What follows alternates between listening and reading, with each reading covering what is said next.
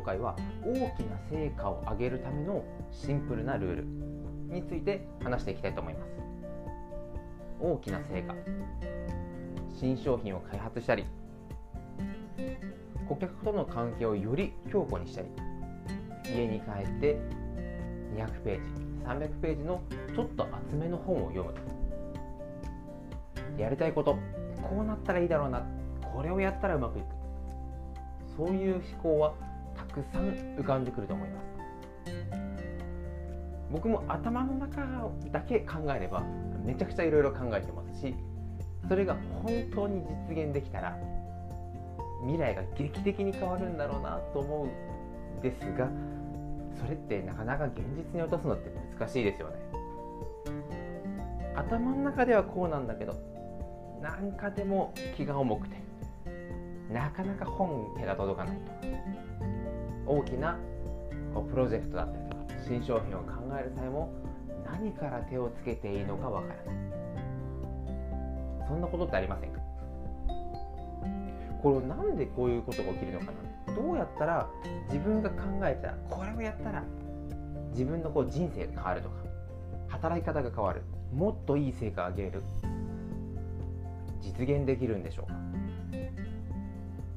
これを考えるにあたって一社ある企業の話がすごく参考になったので一緒にこうこの場で話したいなと思いました。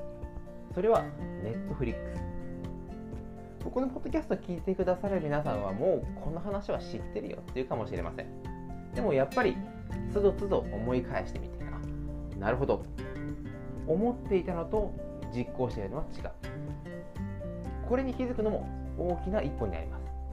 なので、まあ、今回はですねこのネットフリックスが行った大きな大きな一歩について話していきます。そもそもネットフリックスもうめちゃめちゃ巨大な企業ですよね。しかも株価もどんどん上がって独自のコンテンツも量産している。もうテレビに変わるような。ネットフリックス1個入っとけばテレビも音楽も何もかも問題ないよね。そんな大企業に成長しています。ではそもそもネットフリックスは何を始めたのか。よく言われるのはそもそもネットフリックスの創業者はアポロ13号アポロ13ですかね。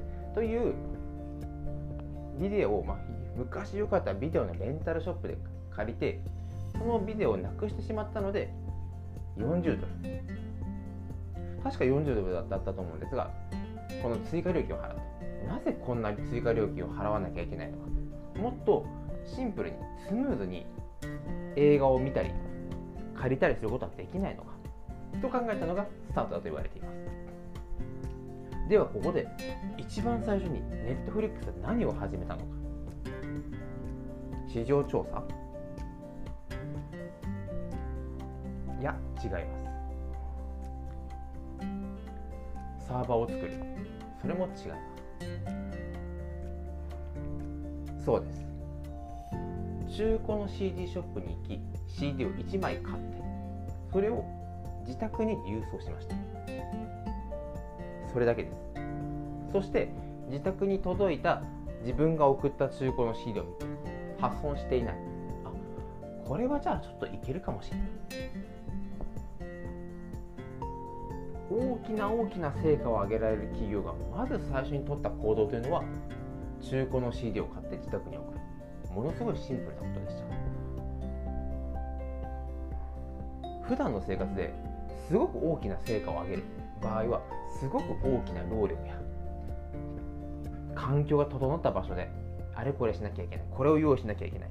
そういう思考にとらわれていませんか？僕はずっとこういうのにとらわれていました。なので本を読む。でもなんか気持ち的に今読みたくないんだよな。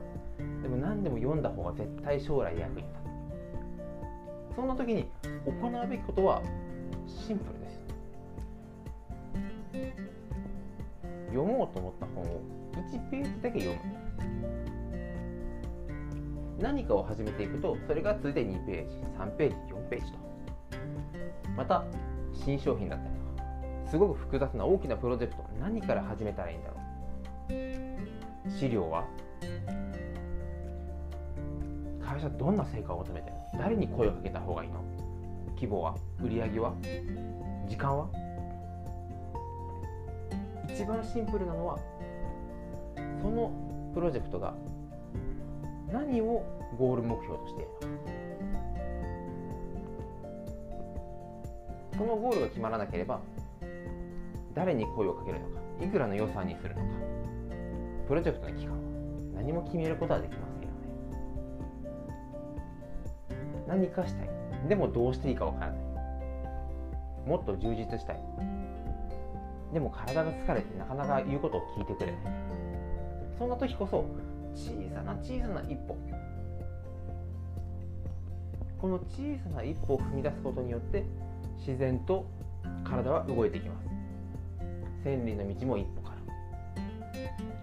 ら。あなたが今悩んでいる問題をもっともっと簡単にシンプルにした場合第一歩は何が出てくるでしょうか？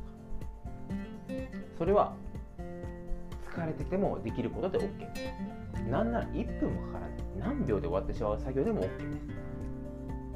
す0から1に変わった時1から2や3に進んでいくのは01よりもずっと簡単なはずです。